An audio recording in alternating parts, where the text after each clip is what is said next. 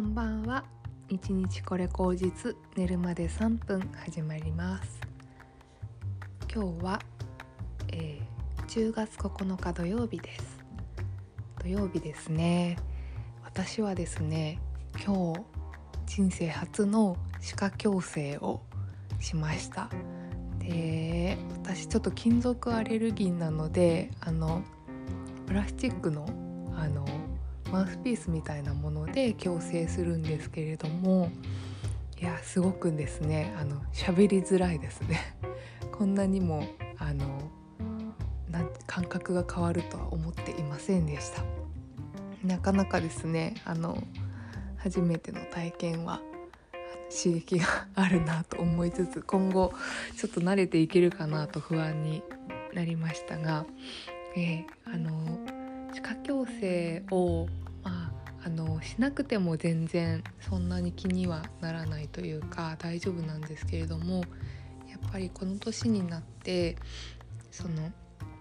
だんだんこう歯の大切さを 思うななんていうんですかね考えるようになりましたね。やっぱりその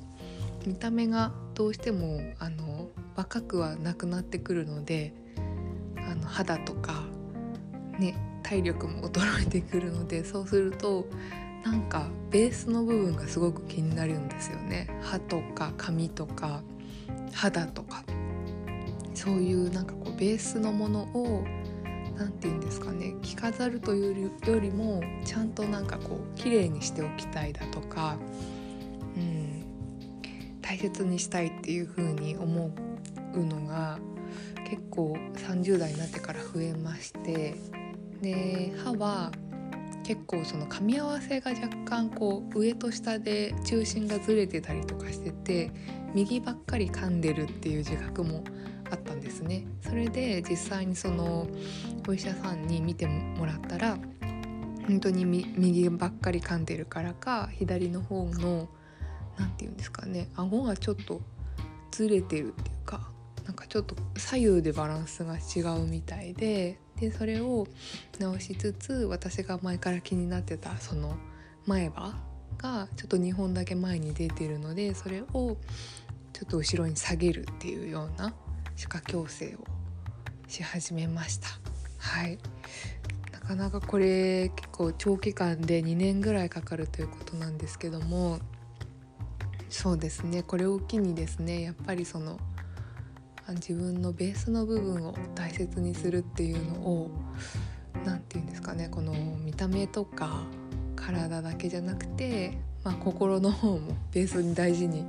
できたらいいななんて思いますね。やっぱりこう外見ばっかり磨いていても、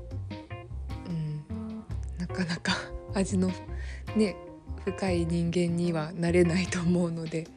なんか中身も磨いていけるようになったらいいななんて思う土曜日でした。で私中国語をあの習ってるんですけども今日中国語の授業も行きましてで北京出身の先生から中国語を習っているんですね。で中国語はあのなんで習い始めたかっていうとやっぱりその中国っていうものになんか最近そのやっぱり興味を持ち始めてもともと友達も台湾がすごい好きなことが周りにいたりとかしたのでで、まあ、中国は隣の国だしいつかすごく簡単にあの行き来できたりしたらいいななんて思っていたのでちょっと軽い気持ちでそれも中国語も始めてみました。あの実際に中国語がすごく上達しているというわけではないんですけれども中国語の先生とすごく 仲良くなってあの今日は万里の長城の成り立ちとかその内モンゴルっていうところにあのできたんだよってモンゴルの民族からこう侵入を逃れるために万里の長城ってできたんだよとかその今現在はあの管理が行き届いているところと行き届いていないところがあって管理が行き届いていないところは本当にその急斜面なのに壁がなかったりとかして危ないんだよみたいなことを教えてくれたりですねあと今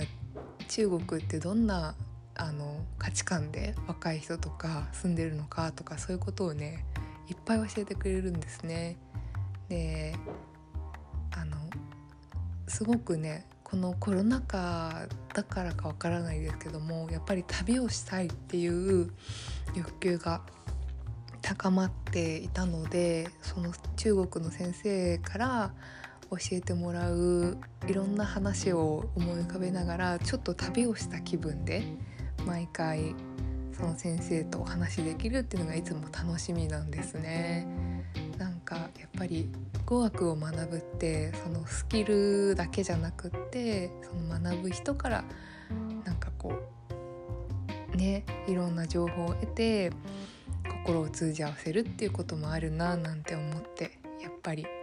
人だなって 思いました。はい。今日はそんな感じでした。明日は日曜日なのでちょっといろいろやってゆっくり過ごしたいと思います。ではでは。でまたおやすみなさい。